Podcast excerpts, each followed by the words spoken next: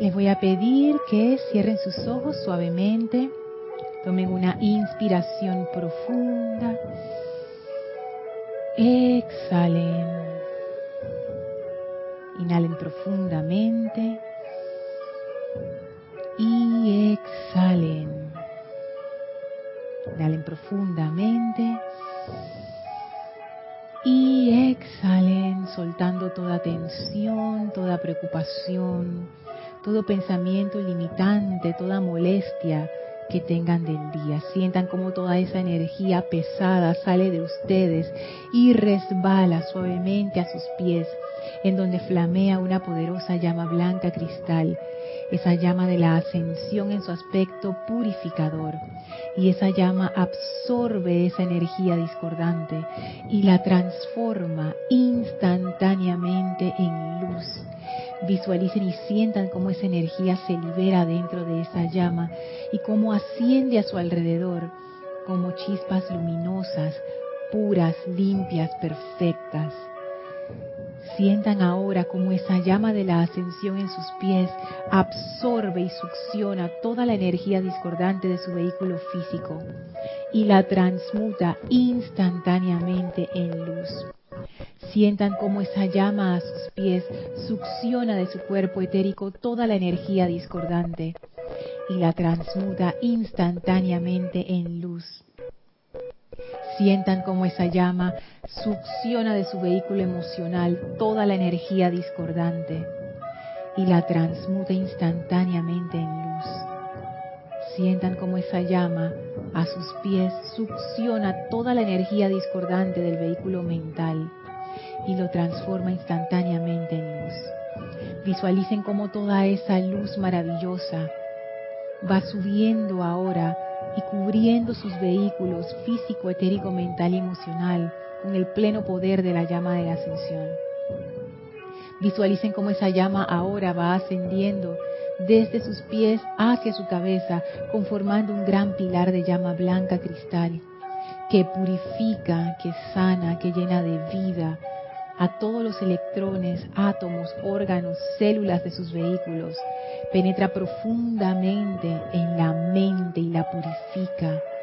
Limpia y barre sus sentimientos con esa paz armoniosa y permite que nuestro corazón, esa llama de amor en nuestro corazón se expanda, esa maravillosa llama crística, hasta asumir el mando y el control de todo nuestro ser inmundo, de toda nuestra corriente de vida. Sentimos la poderosa presencia del amado Maestro Ascendido Serapis Bey dentro de esa llama que nos rodea. Y sentimos como el Maestro nos invita a ir con Él al templo de la ascensión en Luxor. Visualicen cómo se abre ese portal interno dentro de la llama que nos conecta con el templo de la ascensión. Visualicen ahora ese maravilloso templo, sus jardines, sus árboles, sus fuentes. Suban las escalinatas, atraviesen el primer templo, atraviesen el segundo templo, entren al tercer templo y ahora siguiendo al Maestro, adéntrense en el cuarto templo. Las puertas corredizas se cierran tras nosotros y estamos en comunión alegre con el amado Serapis. Sentimos la radiación del Maestro desbordándose a través de nosotros y abrimos nuestra conciencia para conectarnos con el Maestro, con el núcleo del Maestro, ese corazón brillante y ascensional Visualizamos cómo la energía fluye del Maestro hacia nosotros, trayendo comprensión, iluminación y ascensión. Llenos de gratitud y de amor, llenos de reverencia, le damos, les damos, le damos las gracias al amado Maestro Ascendido Serapis Bey por esta oportunidad maravillosa y gran bendición Vamos a permanecer en este estado de conciencia, en unicidad con el Maestro, mientras dura esta clase, recibiendo toda esa inspiración y esa gloriosa energía de Dios a través de la llama de la ascensión. Tomen ahora una inspiración profunda. Exhalen y abran sus ojos. Bienvenidos sean todos a este espacio, maestros de la energía y vibración. Bienvenida Elma, gracias por estar aquí. Bienvenidos a todos ustedes que nos sintonizan a través de Serapis Bay Radio y Serapis Bay Televisión. Gracias Isa por tu servicio amoroso en cabina, chat y cámara. La presencia de Dios, yo soy en mí, bendice, saluda y reconoce la presencia de Dios en todos y cada uno de ustedes. Yo soy aceptando igualmente. Gracias por su atención, gracias por su presencia física o virtual. Gracias por su amor para con este empeño. Gracias por todas estas maravillosos comentarios, las preguntas que hacen, por involucrarse en la clase. Gracias por reportar sintonía, que Isa va a, a leerlos, hacer el reporte de sintonía al final de la clase, así que tienen tienen oportunidad de reportarse, ya sea que se acaben de conectar o se, se conectan más tarde. Gracias por ser parte de, de todo este maravilloso empeño. Qué, qué alegría, qué alegría ser parte de una comunidad como esta. Este domingo tenemos Serapis Movie. La obra que vamos a ver se llama La flauta mágica y es una ópera. No es una película, es una ópera. Y va a estar dirigida magistralmente por nuestro hermano Carlos Llorente. Así es que anticipo que va a ser algo totalmente distinto a todos los otros Serapis Movies y es que cada Serapis Movie es totalmente distinto a todos los demás. Y esta va a ser una, un Serapis Movie más musical. Así es que definitivamente nos tocará abrir esa vía intuicional para poder conectarnos con, qué, se quiere transmitir, qué los maestros quieren transmitir a través de esa obra. Pienso que va a ser muy interesante. Así es que bueno, están invitados este domingo a partir de la una de la tarde, hora de Panamá. Y pueden buscar la, la película en YouTube. La película está disponible en YouTube. La versión que vamos a ver, Carlos me envió un, enlace hoy que es mejor que el enlace anterior, pero igual les voy a dar los dos enlaces para, para que los tengan. El primer enlace eh, es, lo abren YouTube y hacen una búsqueda de Gnosis, la flauta mágica de Mozart. Gnosis se escribe G de gato, N de nada, O S y latina S, Gnosis. Gnosis, la flauta mágica de Mozart. Ese es uno de los links. El otro link que me mandó Carlos, que este link es, eh, se ve mejor que, que el, el, primero que les había dado. Aquí lo estoy buscando. Entran a YouTube y ponen Mozart, la flauta mágica. Y es de un usuario que se llama Tukul Mayab. Imagínate ese nombre. La gente se pone unos nombres en YouTube. O de repente ese es su nombre de verdad y es, y es una persona que, que viene de Turquía o algo así, no sé. Pero este otro enlace se llama Mozart, la flauta mágica. Lo buscan así mismo en YouTube y se van a dar cuenta que es esa porque el usuario se llama Tukul Mayab. Y esa versión es la, es la misma versión que el otro enlace, nada más que en esta se ve mejor. Así es que ya saben, eh, la obra está disponible en YouTube. Así es que transmitimos los comentarios, no la, el video en sí. Así es que todo el mundo esté listo vamos, eh, con su video en casa para sintonizarse para los comentarios y entonces ver qué nos, qué, qué nos despierta esa, la música de Mozart. Así es que Serapis Movie este domingo a partir de la una de la tarde, hora de Panamá. Y bueno, seguimos con el tema de la atención en la presencia. En la clase anterior estábamos explorando cómo uno pone su atención en la presencia. Y, una de las cuestiones que más me gustó fue explorar con ustedes ese aspecto que, la, que la atención requiere algo concreto para poder anclarse. Tú requieres, por ejemplo, si tú vas a poner la atención en un, en un profesor o en un libro o en una película que estás viendo, esas son cosas físicas en donde tú diriges tu atención y todos sabemos cómo hacerlo. Por ejemplo, cuando uno está leyendo un libro que a uno le gusta mucho y uno queda absorbido por el libro, eso es un proceso natural. Estábamos hablando también de que lo que a ti te interesa depende de tu conciencia. Si, por ejemplo, a mí me encantan las películas de acción, va a ser muy fácil que mi atención se enganche con una película de acción, por ejemplo, y que duro de matar. Pero si a mí no me gustan las películas de acción, es difícil que mi atención se enganche con ese tipo de películas. A la mitad de la película, si es que llego a la mitad, ya es que, ay, yo me quiero ir, me duermo, me pongo a ver celular, hablo con la persona de al lado. Entonces, como que, eh, no sé. ¿Y qué es lo que uno dice? Es que no me llama la atención. Exactamente. Porque el interés es un anclaje. Es fácil dirigir la atención cuando algo te interesa.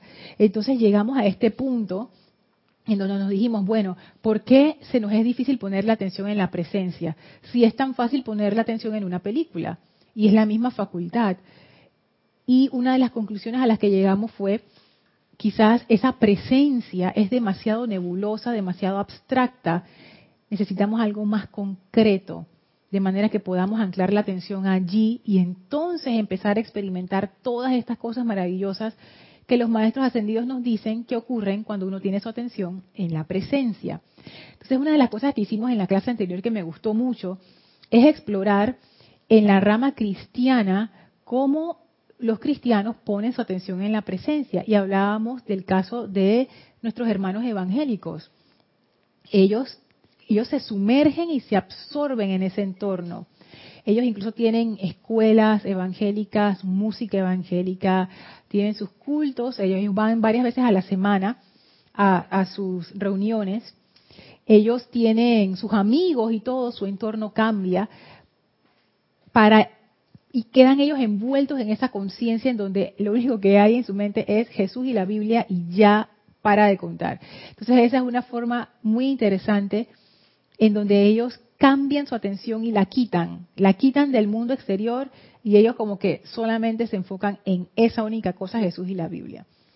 Si uno fuera católico, otra forma de poner tu atención es yendo a, la misa, en donde una vez a la semana por lo menos uno supuestamente eleva su atención a través de, la, misa y de todo el ritual que está supuesto a hacer eso, a llevarte a ti a un estado receptivo y de interés en donde tú puedes anclar tu atención en lo que está ocurriendo y entonces elevarte.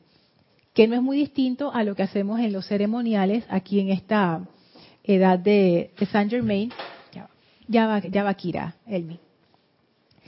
Eh, en donde lo que hay es un oficiante y un oficiante dirige la energía grupal para que se eleve. Ahora, algo que tiene que ocurrir es que esa ceremonia necesita captar la atención de los feligreses porque, hola Guiomar, Dios te bendice. Porque si es una ceremonia que las personas que van, los feligreses consideran aburrida, no te van a dar su atención. Y si no te dan su atención, entonces, ¿qué estamos haciendo allí? Entonces, eso me pareció interesante. Sí, Elmi. Me parece que los feligreses de la Iglesia Católica, ellos van a las misas, pero con una conciencia de saber que van a, a la misa ceremonia para la Madre María. Ajá. Pero entonces ellos ven el, el busto de la Madre María y ellos se enfocan en esa visión para poder sostener la misa y darle su sabor, su motivación a esa misa. Sí, eso es otra, otra cosa que hablábamos en la clase anterior, el uso de las imágenes, que todos sabemos que eh, no es que esas imágenes sean santas, porque no lo son, son pedazos de madera, son esculturas que alguien hizo, pero, ¿cuál es la función de esas imágenes dentro de la iglesia? Por lo menos la iglesia católica, es enfocar la atención. Son un anclaje de atención. Si una persona tiene una situación difícil, por ejemplo, con su hijo, que se identifica mucho con la Madre María, porque la Madre María también tuvo un hijo que, fue Jesús, entonces esa persona necesita orar. Es más fácil orar a una imagen humana con, con su velo y su cosa, esa imagen que todos tenemos, ese concepto de la Madre María, que cuidado que ni siquiera ella se parecía a ninguna de las imágenes que existen hoy, pero bueno, esa fue la imagen que llegó hasta nuestros días. Es más fácil que una persona, la devoción de una persona fluya y se ancle en una de estas imágenes y pueda elevar su conciencia a que tú estés orando a una pared vacía. Que tú pongas un montón de flores y dices, bueno, órale a la, a la Madre María. O sea, quizás no despierta el mismo fervor, la misma devoción. Entonces estas imágenes lo que hacen es que ayudan a enfocar la atención. No es ni malo ni bueno, no es criticable tampoco, es que, ah, ellos usan imágenes y nosotros no, no sé qué.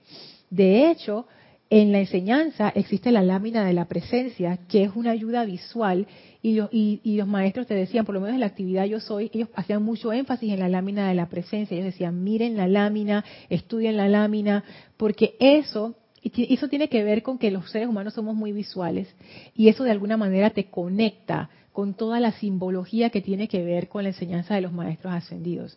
Entonces el uso de las imágenes es interesante y en algún momento pudiéramos explorar más al respecto, porque de verdad que la parte racional de nosotros, que es, que es, la parte que según los científicos se desarrolló más, más tarde, que es la parte racional, digamos que esa está en la superficie del cerebro, el neocórtex. Pero la parte que está más profunda por el hipocampo y todas estas cosas acá, esa parte no se maneja tanto con lenguaje, pero sí se maneja con imágenes, se maneja con sonidos por ejemplo, se maneja con, los sentidos, con los olores. Hay veces que uno huele algo y uno se transporta de una vez y dice, ay, a la casa de mi abuela, no sé qué, olía a sí mismo. Es increíble la velocidad que, tiene esa, esa, esa conexión es tan poderosa a esos niveles profundos. Entonces la parte visual también, eso te conecta con una parte más profunda de la psiquis. Entonces, sí, Yomar. ¿Se podría comparar? Cinco. Sí. Este, Lorna, ¿se podría comparar con, cuando tú tienes fotografías de tus seres queridos y se establece una conexión afectiva? Sí. Y la fotografía te ayuda a hacer esa conexión con tus hijos, con un tío que no ves. Igualmente veo yo la imagen de, bueno, de la Virgen o de los maestros. Este, te conecta. Te conecta. Afectivamente. Y a mí me parece importante, aunque hay una gran crítica y dicen que, sobre todo los evangélicos, que eso es, idolatrar, son ídolos. No, es una imagen que tú estás evocando, a mí me parece importante. Es que claro, hay todo tipo de conciencias. Hay conciencias que piensan que efectivamente esa estatua que está ahí es la Madre María. Aquí en Panamá hubo un caso de un sacerdote que quiso cambiarle, creo que eran las manos a la estatua, porque ya eh, a la imagen, pues, porque ya estaban como derruidas, y le fue a quitarla, no, el pueblo casi lo, lincha, porque tú no puedes tocar esa imagen, porque esa es la imagen, o sea, es a eso se refieren, y yo entiendo ese punto, pero no es, no es condenable como que, ah, son malos, sino es un estado de conciencia en donde ellos piensan que esa imagen es, tú sabes, tiene algún poder especial cuando no es así.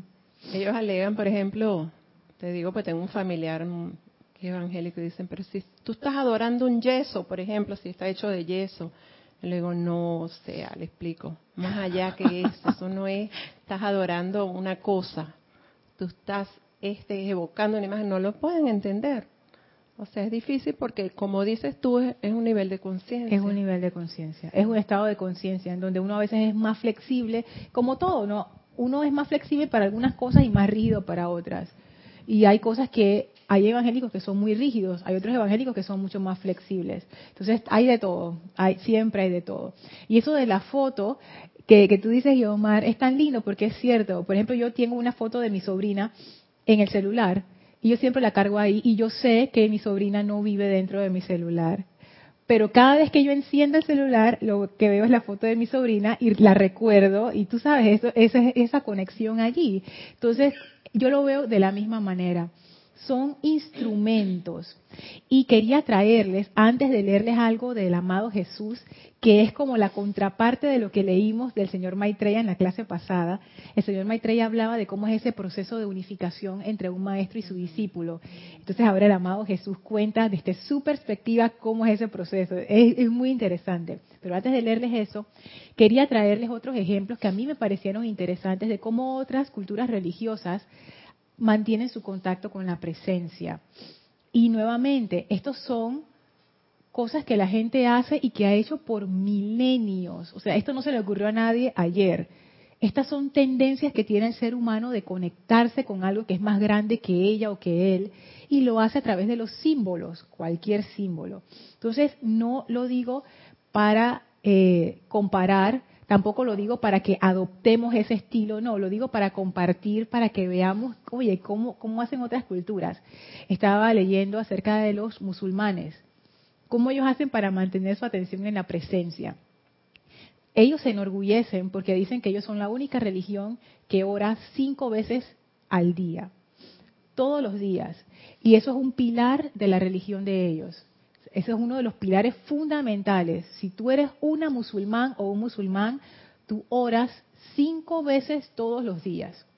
Tú oras en la mañana, tú oras al mediodía, tú oras en la tarde dos veces y antes de dormir, no, antes de dormir, en la noche, son cinco veces.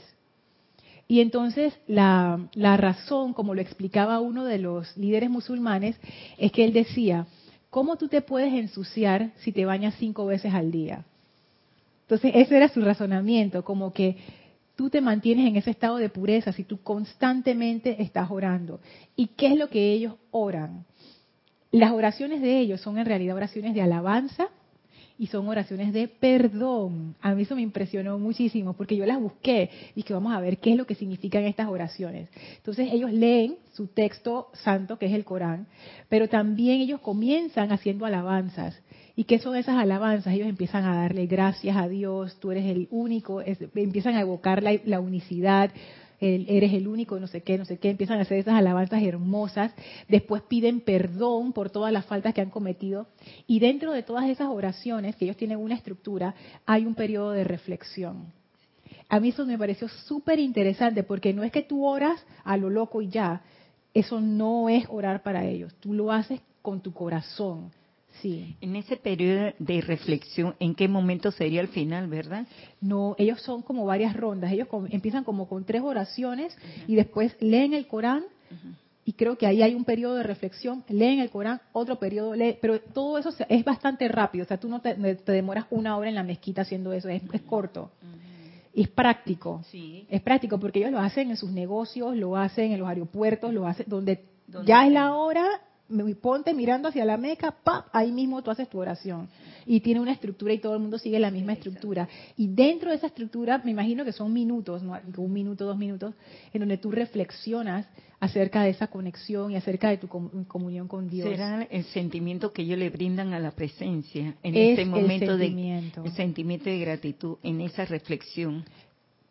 O imagínate que tú tienes un problema, en ese momento de reflexión tú lo que haces es, Dios mío, ayúdame, mira, estoy pasando por esta situación. Si es un momento, si te estás alegre porque acaba de nacer un nuevo niño en la familia, Dios mío, protege a esta criatura que acaba de llegar.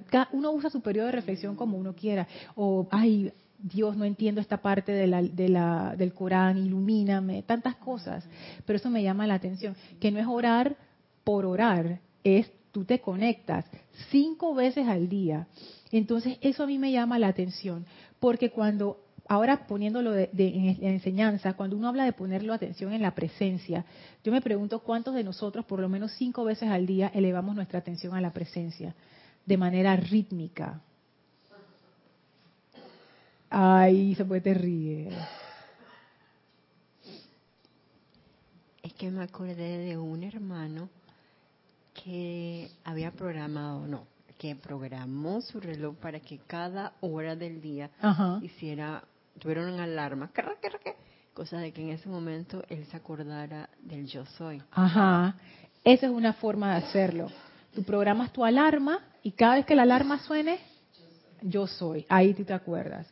De hecho, eh, leía de un monje vietnamita que es muy reconocido a nivel internacional que él en su ashram hay una campana. Y cuando suena la campana, todo el mundo se detiene en lo que está haciendo y entra en ese estado de como de unicidad o, sabes como de mindfulness como de estar atento a lo que estoy haciendo en el momento presente porque son son formas que uno tiene para recordarse o sea son herramientas. Entonces me gustó mucho esa, eso de los musulmanes que ellos tienen su atención. No importa dónde tú estés en el día no importa qué tú estés haciendo si estás furioso si estás feliz en ese momento es la hora y algo ahí te ayuda en sacar tu atención de esto y ponerla en lo otro. Eso me pareció interesante. Y ellos, ellos tienen un, llamado que es hermosísimo. El que no es las campanas de la iglesia católica que estamos acostumbrados a escuchar, es un llamado como un lamento, eh, que yo lo escuché en Jerusalén. Wow. wow. que bueno, yo que no soy musulmana, me conmovía, porque es, es como un lamento y es el llamado a recordar que es el, el, el momento de, de oración. Hermosísimo. Tal vez tú lo has oído también. No, no lo he escuchado, lo he escuchado así como por encimita una vez que viajé a un país musulmán, pero no lo he escuchado completo. Wow. Pero lo que sí sé es que las personas musulmanas que hacen esos, esos llamados o que realmente hacen su oración. Yo creo que es de la mezquita que lo hacen, supongo. Sí, ellos tienen una persona que lo hace, que digo, tiene el talento para hacerlo, ¿no? Lo hacen con amor, o sea, realmente lo están haciendo honestamente. Para ellos, Alá, tú sabes, eso es, es ellos tienen una cultura diferente a la de nosotros, ellos tienen una forma de adoración distinta y para ellos esto es muy serio. O sea, esto no es, de que ah, yo, yo lo voy a decir porque, tú sabes, para pasar el tiempo lo voy a decir así inconscientemente. No, no, no. Es, es otra mentalidad y es otra Llama la conciencia. atención. Eso me llamó la atención y la reverencia de arrodillarse en el piso, Sí, de bajar la cabeza, que es un acto de humildad. Exactamente. Y eso es poderoso porque es lenguaje corporal. Tú le estás diciendo a todo tu ser, cuando tú te inclinas ante alguien, y esos son esos son movimientos corporales que vienen con nosotros por siglos y siglos, o sea, culturas milenarias como la cultura china, la cultura japonesa, la cultura asiática, no sé si la cultura africana lo, lo tiene, pero esto viene de siglos y siglos y siglos y siglos atrás, que cuando tú te inclinas ante algo, eso es un símbolo de respeto y tú lo reconoces así, que tú te inclines ante Alá de esa manera, eso de una vez te pone en un estado de conciencia muy particular. Sí, Elma. Yo tuve un acercamiento con un maestro de aquí del templo hindustán Ajá. y yo le, yo le dije a él que porque las, las diosas de ellos las vestían muy elegantes, vestido fino, decorativo, colores atractivos. Ajá. Entonces ellos dicen que yo, eh, la Virgen representaba a la madre porque ella gesta, ella trae a la naturaleza eh, el, el negocio, la sábana, ella precipita todo. Ajá. Y por eso que ellos adoran a la madre. Mm. Y ellos alaban mucho a ella, pero no ven el, el- el polo, eh, polo del varón, no lo ven. Solamente la mujer, porque ella, me decían, ellos, ella pare. Mira. Qué interesante. Sí. Mira, con relación a la cultura indostana, también estaba leyendo cómo ellos se relacionan con este aspecto de la presencia y ellos son otra cultura totalmente diferente a la nuestra, pero totalmente diferente. Ellos, identifican los cuatro elementales, el aire, la tierra y el fuego. Cuando terminan su ceremonia, porque yo participé varias veces, Ajá. entonces ellos lo bendicen y te lo dan para comerse una fruta, eh, el agua, te lo ponen en la mano para que tú lo tomes, el fuego, te ponen la mano encima del fuego. Mm. Eh, lo reconocen, mira. Qué lindo eso. Sí. Son rituales que tienen miles y miles de siglos, porque ellos también tienen sus libros de rituales y todo, uf, antiquísimo. Estaba leyendo que ellos tienen una forma muy interesante de relacionarse con la deidad. Ellos son, ellos en realidad no es que sean una religión, no, no hay una religión hindú. Ellos lo que le llaman es Sanatana Dharma, que se traduce como la religión eterna o la, eter- o la verdad eterna. Y eso es amplísimo. Y ellos son muy flexibles en, sus creencias. Ellos son un montón de sectas y de, pero no sectas como algo malo, sino son, son líneas, líneas de, de creencias distintas a las otras, pero ellos son súper tolerantes. Por ejemplo, en India nunca hubo los problemas del cristianismo, de la Inquisición, y que si tú no crees en esto te quemamos en la hoguera. Eso no se vio allá porque ellos son otra cultura y otra manera de pensar, en donde tú puedes adorar a Dios de la forma que tú quieras. De hecho, ellos tienen diferentes maneras de relacionarse con Dios. Tú te puedes relacionar con Dios como si fuera tu padre. Te puedes relacionar con Dios como si fuera tu madre. Te puedes relacionar con Dios como si fuera tu amante. Y eso es interesante porque la religión cristiana he escuchado de, de órdenes religiosas en donde las monjas son las novias de Cristo y ellas se casan con Cristo. O sea que eso no es, no es- si alguien se escandalizó por escuchar eso, también lo hacen los católicos. Tú te relacionas con tu deidad como si fuera tu amado. Tú te relacionas con la deidad como si fuera tu hijo. Similar a la religión católica que está el divino niño, que aquí en Panamá es Jesús pero en forma bebé. Entonces también tiene como sus creencias y su culto, no sé qué. Bueno, ellos también lo ven como si fuera tu niño. También te puedes relacionar con Dios como si fuera tu amigo, para ver si las tengo todas, madre, padre, amante, hijo, amigo. Ah, me faltan, eran seis, eran siete. Se me fueron las otras que, que eran. También te puedes relacionar con Dios como si fuera tu enemigo. Esa es otra. Bien interesante. Bien interesante. Ya me vendrá la, la última cuál era. Pero es, es, es, como que tú, si tú tienes una buena relación con tu, con tu papá, pensar en Dios como tu padre es la cosa más fácil del mundo. Entonces tú te sientes como hijo de Dios y así mismo tú te relacionas con toda tu religión y tú ves a, a, la deidad que tú escojas, pues ellos tienen un montón de deidades, tú te relacionas como si tú eres su hijo y tú te sientes como su hijo, así. Con la madre, tú te sientes como el hijo de esa madre todopoderosa, omniabarcante, que todo lo da. Y de hecho muchos santos hindú que son de la línea devocional, ellos adoran a ese aspecto de la madre, la Devi. Entonces es como que, ah, pero tú te entregas, te entregas totalmente.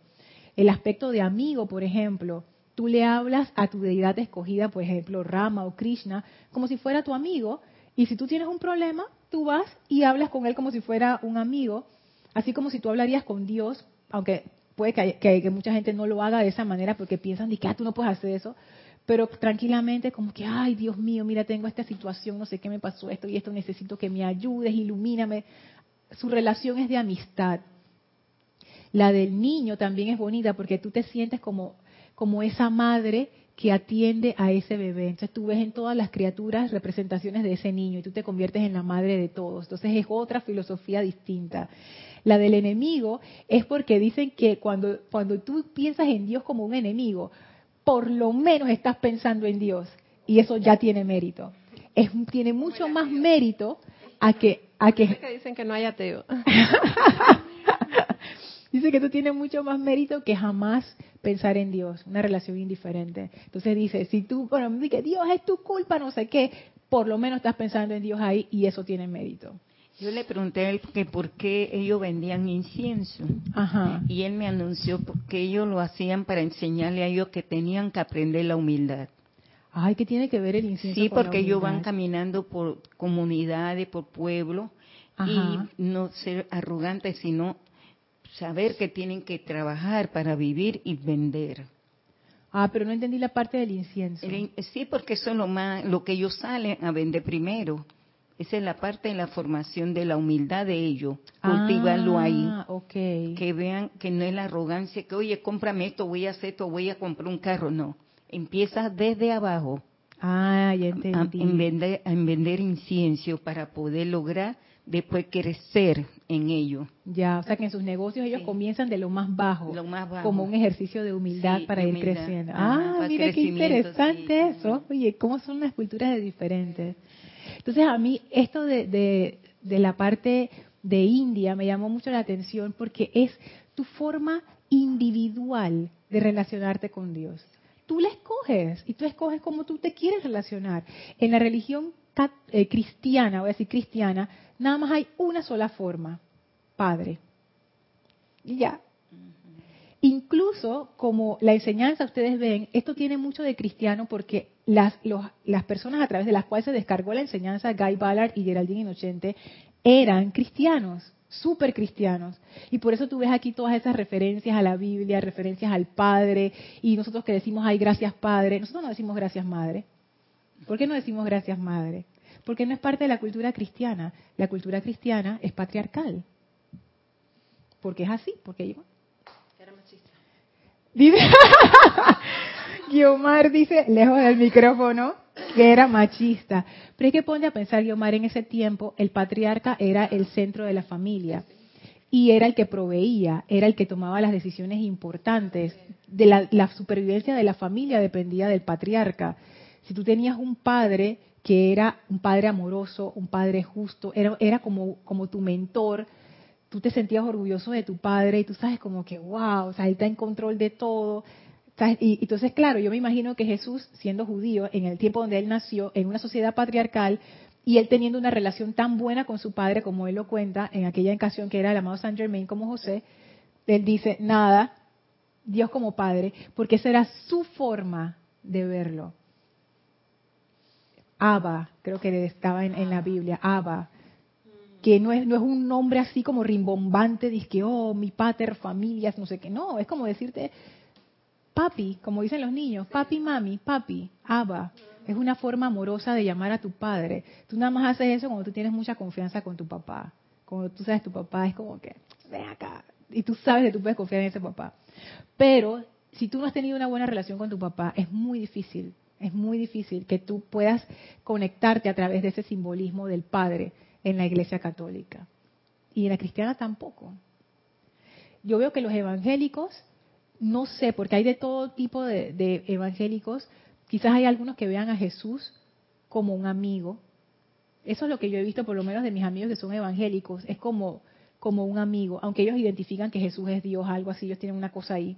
Pero es como, como amigo y Dios por allá todopoderoso. Entonces es otro tipo de relación. Salvador, dice Guiomar. Es que, ajá, es como que, sí, como que no es parte de la humanidad, pero es accesible a la humanidad. Es, una cuestión así. Pero entonces yo ahora, volviendo al tema de la enseñanza, yo me pregunto, ¿cuál es nuestra relación con la presencia? Yo no estoy diciendo que hagamos lo mismo que hacen otras culturas, pero sí es interesante ponernos a pensar, cuando yo pienso en la presencia yo soy, ¿qué tipo de relación yo tengo con ella? Porque comenzando, nosotros somos seres humanos en un entorno humano, que es físico, mental, emocional y etérico, o sea, aquí es donde vivimos. Y para bien o para mal, nosotros todo lo antropomorfizamos, o sea, todo lo humanizamos de alguna manera. Y la presencia yo soy no es una excepción. Entonces, partiendo de allí, ¿cuál es mi relación con la presencia? O sea, ¿cómo yo veo a esa presencia? ¿Y por qué lo pregunto? Porque lo que hablábamos al inicio, si no es concreto, es muy difícil que yo pueda poner mi atención ahí. Si a mí me dices, ancla tu atención en la presencia, ok, ¿dónde está la presencia? ¿Dónde está? Yo quiero verla. ¿Dónde está esa presencia? ¿En qué me anclo? ¿En qué? ¿Dónde? Hablábamos del momento presente, hablábamos del corazón. En algún momento vamos a volver a tocar estos temas. Sin embargo, hoy quisiera que nos fuéramos como, como bien básico, así, lo más bajo, bajo, básico, como lo más tangible, ¿Cuál es nuestra imagen de esa presencia? Cuando nosotros pensamos en la presencia yo soy, ¿qué es lo que nosotros vemos? ¿Qué es lo que nosotros sentimos? ¿Nos sentimos relacionados con esa presencia de alguna manera o realmente es como una línea fría y distante? ¿Cómo es esa relación, Elmi? Yo pienso que es individual, cada persona lo presenta en diferente forma, pero al menos yo lo, lo presento en un sentimiento en cualquier situación enseguida entro dentro de ella y, le doy las gracias y reconozco ese sentimiento que ella está ahí. Mm. Así yo siento la presencia, un sentimiento. Sí. que Esa es una buena pregunta. Excelente pregunta, porque yo también me lo he preguntado muchas veces. Sí, me he preguntado muchas veces eso. Y, y en mi práctica o en mi corta práctica, tengo que llevarlo al corazón y en una forma de luz. Ajá. Y cuando lo, lo tengo fuera, que son los maestros y todo, yo me disperso mucho porque, eh, eh mm, o sea, hay demasiados maestros. Y entonces tengo que centrarme en uno, porque no podemos estar centrados en tantos maestros, en tantos ángeles, en tantos arcángeles. Eso para mí es como mucho. O sea, esa es mi experiencia. Yo digo, ya va, un momentico, yo no puedo invocar tantos este, y tener relación con tantos a la vez. Entonces, lo que me ha resultado a mí es centrarme adentro de mi corazón en forma de luz, algo de luz dentro de mí. Eso es la parte que a mí me, me hace sentir, sentir, vamos a decirlo. Cuando empiezo, no digo que no, que la relación con los maestros, pero yo todavía no he logrado nada, que te digo, ni siquiera tengo un maestro. Sí tengo, pero tengo como tres y todavía me parece como mucho. Entonces, eh, me parece más mm, mejor en mi caso ver hacia adentro, hacia el corazón y sentirlo y verlo como lo puedo ver como luz. Esa es mi experiencia. Y es una pregunta súper interesante, porque sería, sería bueno que ver cómo lo siente cada uno. Claro. O sea, ¿cómo lo ve? Porque yo veo aquí todo el mundo tiene relación con los maestros y soy chela no sé quién, igual, de repente, ¿no? Sienten que tienen... No, aquí nadie bueno, dice eso o de repente sabemos que eso no es cierto. si fuéramos chelas no estaríamos aquí. Bueno, o tienen relación más con el no, lo que uno tiene, es mi maestro. Lo que uno tiene son preferencias, que uno como que le encanta esta radiación o le encanta otra, pero de ahí a ser chela... A mí hay como tres radiaciones que, que, me, que me, me atraen Sí, porque siempre va a haber una que te llama la atención más que otra. Sí, pero sí me he preguntado eso muchas veces. O sea. Sí. ¿Tú sabes por qué también lo pregunto? Porque a pesar de que nosotros tenemos otra simbología para referirnos a la presencia, por ejemplo, la simbología de la luz, la simbología del corazón, son símbolos que los maestros nos dan en la enseñanza. Quizás porque ellos quieren romper con esa antropor, antromorf, ah, no sé cómo decirlo, como Ajá, como que romper como esa tendencia de nosotros de siempre poner todo humano y como sacar un poco de eso y meterlo como empujarlo un poco más hacia lo abstracto que nos conecta con otros niveles, por ejemplo, viéndolo como luz, viendo una llama triple en el corazón, ese tipo de cosas. Y ellos nos dan esa simbología. Muchas de las visualizaciones que ellos dan misterios develados, mágica presencia, y están también entregados por los libros, son visualizaciones que es lo que te dicen, visualiza la luz en el corazón, no sé qué, no sé qué. Visualiza que viene un rayo de los planos internos, entra por tu cabeza y se ancla en el corazón. Visualiza tu cuerpo lleno de luz. O sea, eso ellos lo hacen mucho. Y uno se, se de preguntar, ¿por qué lo hacen? Quizás porque esa es la simbología que más nos ayuda a la gente de esta época a lograr esa conexión quizás las conexiones antropomórficas ya no son tan efectivas como eran antes, porque la, humanidad ha evolucionado de otra manera, yo qué sé, estoy eh, hipótesis. Pero, habiendo dicho todo esto, yo me pongo a pensar, porque el subconsciente es el subconsciente y la mente es como es. Y a pesar de que uno tenga su, su visión, que bueno, en el corazón y la presencia, es bueno preguntarse ¿Cuál es esa conexión? ¿Cuál es esa relación que yo tengo con mi presencia? A nivel, entre comillas, humano. ¿A qué me refiero? Explico un poco. El Maestro Ascendido Jesús, él en, el diario de, de Jesús, él decía que él llegó al punto de darse cuenta que Dios no solamente era omnipotente en su esfera, sino en la de él también. ¿Qué quiere decir eso? Que nosotros pensamos que ah, Dios es omnipotente y todo el mundo te lo dice, ay sí, omnipotente, omnipresente en el universo, ah, pero en este problema que yo tengo, eso no hay quien lo salve, ya eso está listo, muerte total, ya no hay nada que hacer. Pero, pero, no es que Dios era omnipotente del universo, no sé qué, ah, pero mi problema no se aplica. Entonces, el amado Jesús, él llegó a un punto en donde él realizó que ese Dios universal también se aplicaba exactamente igual en su vida y no podía fallar. Pero eso fue la realización de él en aquel momento. Entonces yo me pregunto, ¿cómo yo veo a la presencia yo soy? Porque puede que conscientemente yo sí la vea a la luz de mi corazón, no sé qué, pero a nivel inconsciente ya yéndome más profundo, ¿cuál es la relación? Por ejemplo, una relación que se veía mucho en los, en los siglos anteriores es esa relación de maestro-esclavo, en donde Dios decide y tú eres su esclavo hay órdenes religiosas así, somos las esclavas del Señor, somos los esclavos no sé qué.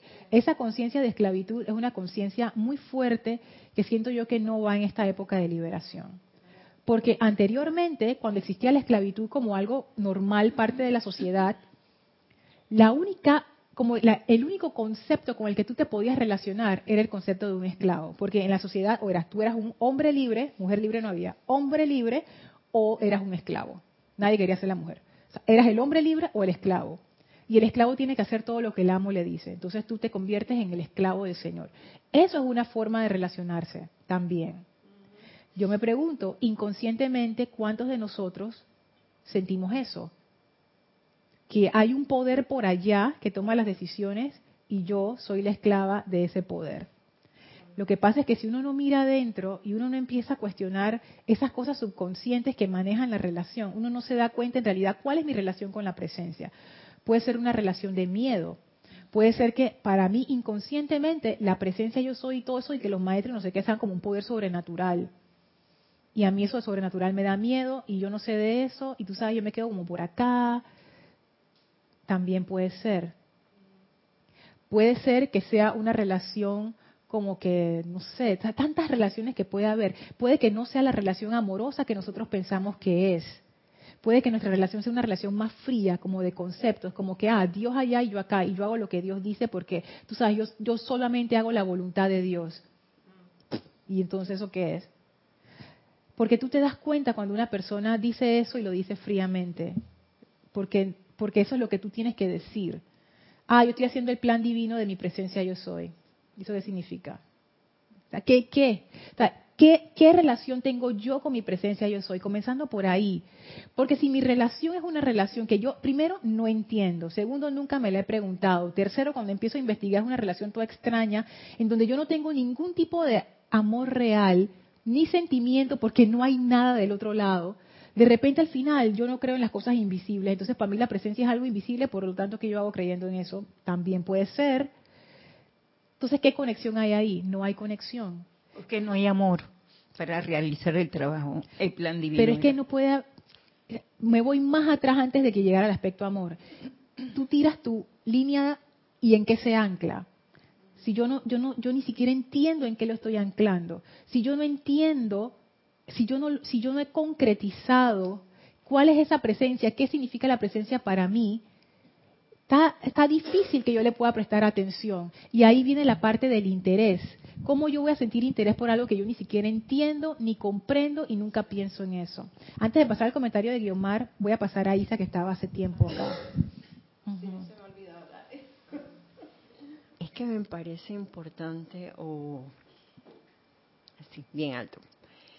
Interesante la pregunta, porque en diferentes ocasiones de mi vida, después que mi papá desencarnó, yo siempre estaba segura antes de, hey, mi papá va a responder con todo, no importa lo que pase, yo sé que él resuelve, me va a ayudar, no me va a en la calle. Y por esta situación dije, contra, ¿dónde está mi papá? Que lo necesito porque ¿quién es el que me va a proveer? ¿Quién es el que, me va a iluminar en esta ocasión? Y de allí yo me hice el cuestionamiento. ¿Y por qué yo no le pude ser la presencia, esa presencia que yo soy, papi? Claro. Entonces, ahí por lo menos de mi parte voy a ser bien sincera. A veces está como que sí, no, eh, porque no sé, le falta como, no sabría si decirlo más anclaje o más acercamiento a eso que quiero que sea mi papi. Porque como dice Yomar y Elma, yo puedo, primero sintiendo, a través de los latidos de mi corazón, me es más fácil a mí eh, visualizar esa llama triple, sintiéndola, entonces así puedo visualizarlo. Pero como que falta de mi parte, honestamente, algo.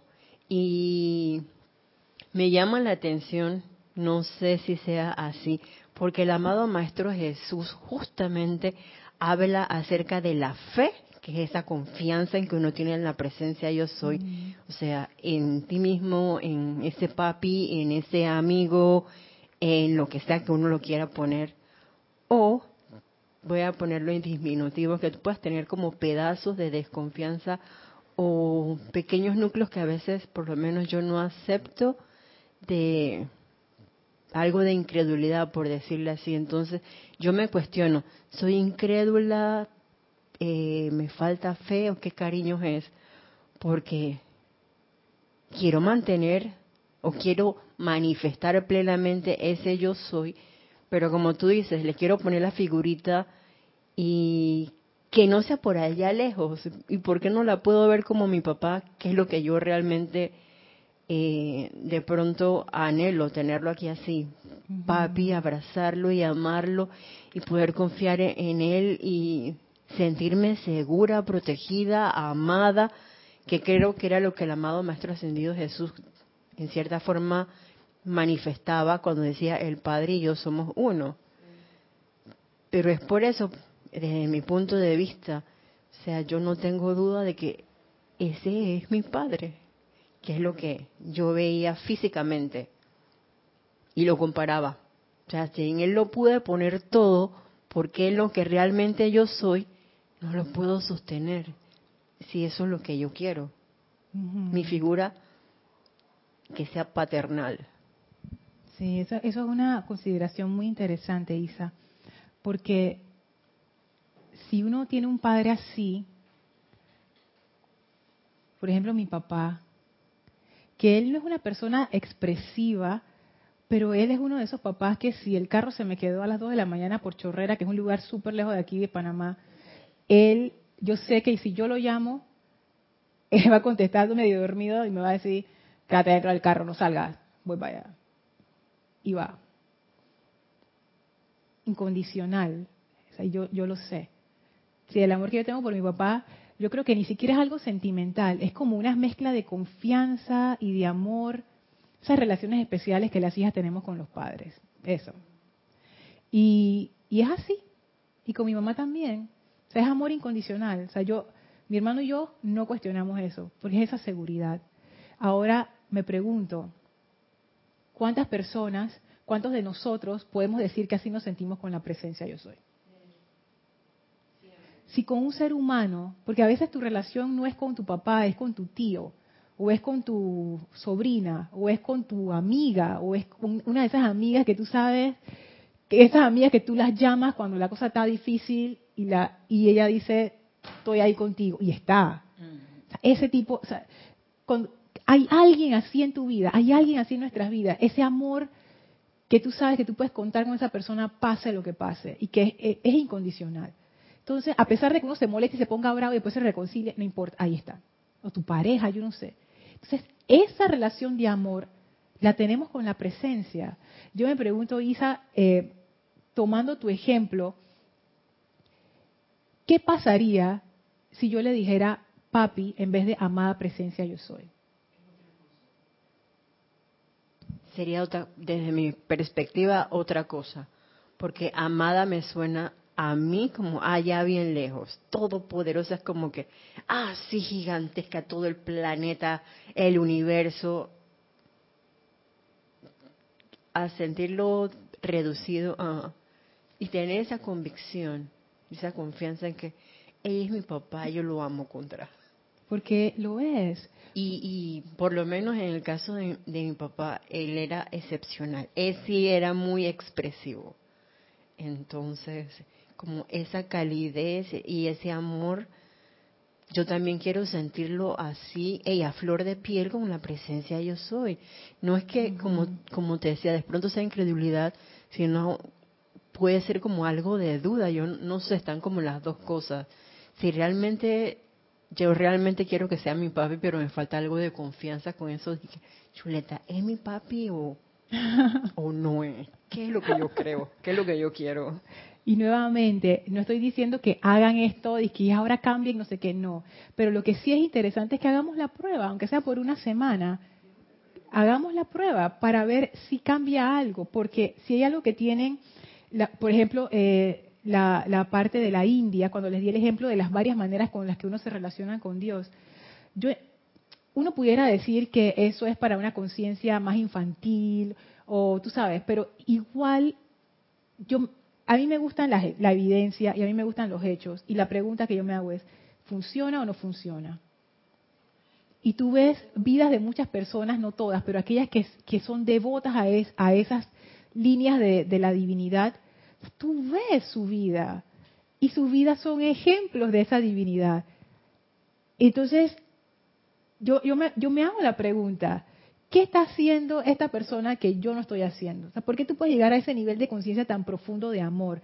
Porque no es tanto que yo te voy a recitar el libro, yo te voy a hacer el ceremonial, no. Yo estoy hablando de amor, amor, amor en tu vida. Cómo tú te llevas con tu familia, en tu trabajo, cómo está tu estado interno, tú estás en armonía, tú estás peleado, se te sale la personalidad cada rato lastimando gente. O sea, ¿cómo está tu vida? ¿Cómo, cómo tú te sientes? ¿Es esa, tu vida es esa armonía, es esa presencia, es ese amor o no? Estás todo estresado, todo apurado, corriendo de un lado para otro, no te gusta tu trabajo, no te gusta tu familia, no te gusta tu pareja, no te gustan tus hijos, no te gusta nada. Espérate, ¿qué es esto? Eh, entonces yo me pregunto, hay veces que yo siento, esto lo estoy diciendo en este momento porque no se me había ocurrido, pero quizás decir amada presencia yo soy y todas estas palabras que uno dice, ¿No sería mejor buscar palabras que a nosotros nos hicieran sentido? Mira Jesús, dice Abba. Él solucionó su problema. Abba es una forma muy familiar de decir padre en no sé qué idioma, es que arameo, no sé qué. Mm. Pero es, así, Abba es, no, es, es como, como decir mamá. ¿Ya? Ya, esa era su forma de conectarse con Dios, porque eso era lo que estaba en su conciencia y él no se complicó y él dice, tú sabes que cuando yo he llegado a estos momentos de sublime unicidad, yo siento a Dios como un padre. Esto mismo es, y así él se conectaba. Guiomar, ¿tú querías decir algo? Sé que me surge cierta, eh, cierta, Jesús nos decía que buscáramos dentro, ¿no? Siempre. Entonces, mientras estamos eh, lo que tú decías de los esclavos, poniendo las cosas, de alguna manera somos esclavos cuando creemos que el otro, el padre de afuera, nos va a resolver los problemas, ¿no? Eh, poniéndolo, siguiendo un poco esta línea. Entonces creo que, que el llamado es a centrarnos en ese Padre que está dentro de nosotros, porque yo recuerdo que Jesús, Jesús dijo, Padre, me has abandonado en los momentos que Él este, estaba en sus peores momentos pero en su actuación diaria él era el Padre, él, él, era esa presencia. Entonces el llamado es no afuera, sino adentro todo el tiempo, porque si la presencia está con nosotros, nosotros estamos entonces siendo esclavos. Cuando creemos que los maestros o cualquier otra cosa que nos ayudan mucho, o las llamas, o qué sé yo, que son de una gran ayuda, nos van a resolver nuestros problemas. Si no somos esa presencia, si no somos esa luz, que lo, nos los dijo Jesús, ustedes son la luz del mundo. Entonces, eh, cuando estábamos hablando, dije, ya va, es para adentro, no es afuera. Sí, es que... No es que, padre, venga a solucionarme, tengo problemas económicos, ya va. O sea, tú eres esa presencia solucionando. Mira, y quisiera Unida con el Padre. Una acotación con respecto a eso. Es cierto, es cierto que la cuestión no está afuera, sino está adentro, pero y aquí lo estoy viendo, por eso digo, lo estoy viendo desde otro ángulo y les digo, hagamos la prueba, no es que vamos a cambiarlo, no es que vamos a, tirar todo lo que ya, no, no, no, pero es interesante hacer las pruebas porque ahí se da uno cuenta de muchas cosas. Nosotros estamos queriendo saltar desde una conciencia separada y esclavizada, porque es la realidad de nuestra conciencia, a la unicidad. Ese salto es muy grande. Entonces, ¿no sería mejor un salto intermedio que es lo que dicen los maestros, pon tu atención en la presencia, porque al tú poner la atención en la presencia, tú vas estableciendo el puente donde se, donde se va a dar la unicidad. Pero ¿cómo yo voy a establecer ese puente si yo no tengo una relación? nada me ancla, mi energía no es llamada a esa presencia entre comillas. ¿No sería más fácil familiarizar esa presencia, hacerla que tenga sentido para mí, que sea algo que atraiga mi atención de manera natural? anclarme ahí y de ahí dar el salto. Ese sería el argumento. Yo entiendo el peligro de reemplazarlo como por un ídolo o por algo externo nuevamente. Y, seguir siendo esclavo. Y seguir, seguir con los surcos que tenemos, lo que tú trabajabas en clases anteriores, las programaciones de que salvadoras de que nos ayuden. Y eso es un riesgo. Sin embargo, si uno tiene claro que es un paso intermedio y es un paso intermedio. Tú necesitas familiarizarte con esa fuerza, hacerlo parte de tu vida. Recuerdo un amante de la enseñanza que salió en, YouTube, donde, donde el gran director divino decía, ustedes todavía piensan que hay que acudir a la presencia solamente para resolver problemas, ustedes no han entendido, eso no es. No es que la presencia no los va a ayudar, pero es que eso no es el objetivo, porque es un estado de unicidad y nosotros todavía hacemos eso. Es como que en mi día a veces está la presencia. Nosotros todavía no hemos puesto nuestra atención en la presencia, que es que todo nuestro día esté orientado hacia eso. ¿Tú querías decir algo, Isa?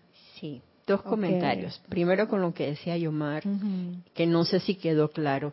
No es ver a la presencia afuera, es como el simbolismo de una pregunta que en un momento dado yo me hice en cuanto a la confianza. ¿Por qué no podía tener esa confianza en la presencia tal cual la tenía con una persona viva, en base a la pregunta de Lorna?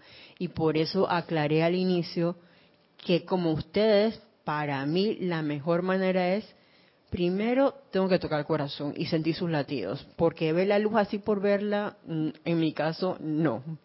Yo tengo que sentirla. Y para mí, cuando yo siento esos latidos, entonces puedo visualizar que, por ejemplo, antes de un ceremonial, yo llego casi una hora antes como para sintonizarme así, sentir esas palpitaciones y hacerme conscientemente, porque puede que en el día hayan pasado muchas cosas y hey, tú meditaste una o dos veces, pero se te olvidó, pues te vas con la rutina del día. Entonces, como voy a centrarme 100% aquí, antes de poder hacer un ceremonial y en ese momento visualizar entonces esa llama triple descargando la luz, siendo esa conductora en el momento y poder visualizar al resto también y al maestro ascendido que tú estés visualizando, el arcángel, lo que sea. Pero no es que tu atención está afuera o la presencia es afuera, sino que fue mi comparación de por qué no puedo tener la misma confianza que tenía con mi padre físico, con ese padre que yo soy. Por poner algo, es como, por lo menos soy honesta, descubrir quién realmente es ese yo soy. Porque, mm. O sea, está como que, ¿qué? No, Que no sea mentalmente, sino sentirlo y poder exteriorizarlo, manifestarlo de forma consciente. No sé si se comprendió, pero ese era el punto. Y Yari Vega, ¿verdad? De aquí de las cumbres. Hola Yari, Dios te bendice. Dios te bendice. Bendiciones. Comenta, últimamente la conexión que me ha llegado y me hace sentir esa conexión íntima es un ejercicio que da el gran director divino. Heme aquí una protección tuya.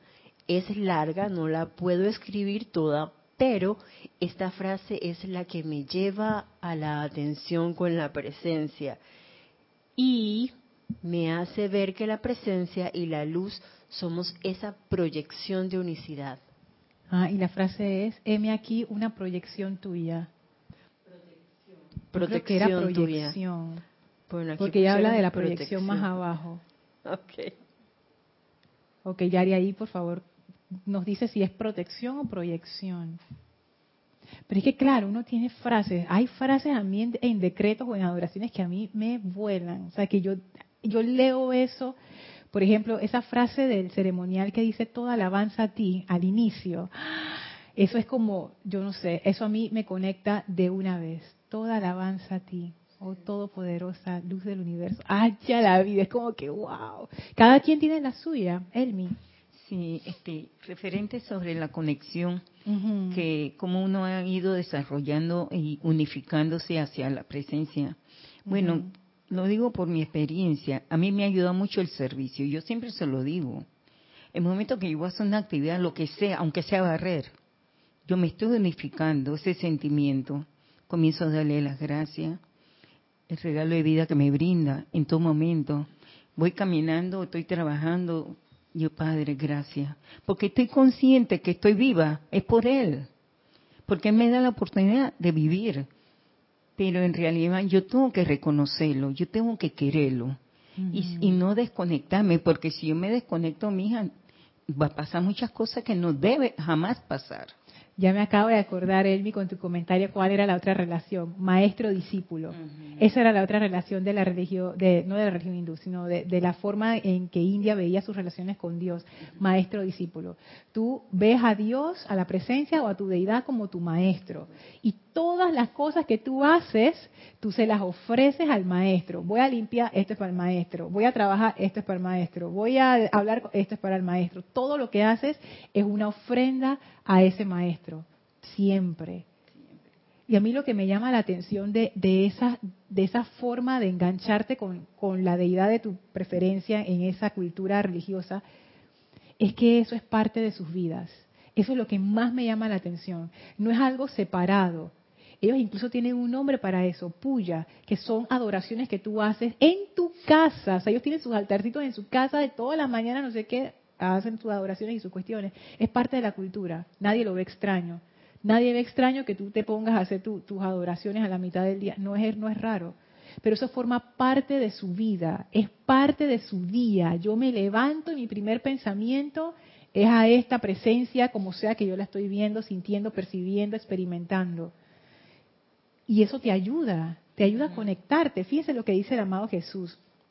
Ya para cerrar, uff, que ya nos pasamos. En la página 173 del diario de Jesús. Ahora bien, ¿dónde está su práctica de la presencia de Dios? Ustedes saben que cuando han practicado lo que sea, son diestros en ello y pueden hacerlo casi automáticamente. Trátese de tocar el piano, de usar una máquina de escribir o un automóvil.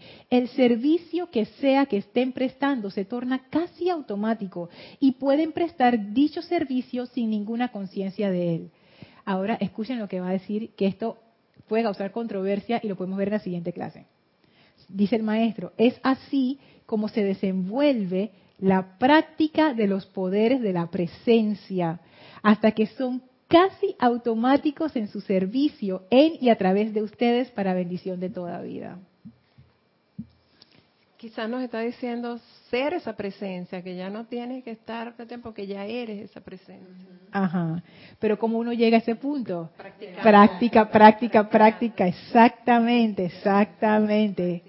la lista de los conectados y decía Yari que sí es proyección. Ah, proyección. Heme aquí una proyección. Ah, está, está hermoso, Yari. Teníamos conectados a Liz Soria de Guadalajara, México. Dios te bendice, Liz. Leticia López del Dallas, Texas. Bendiciones.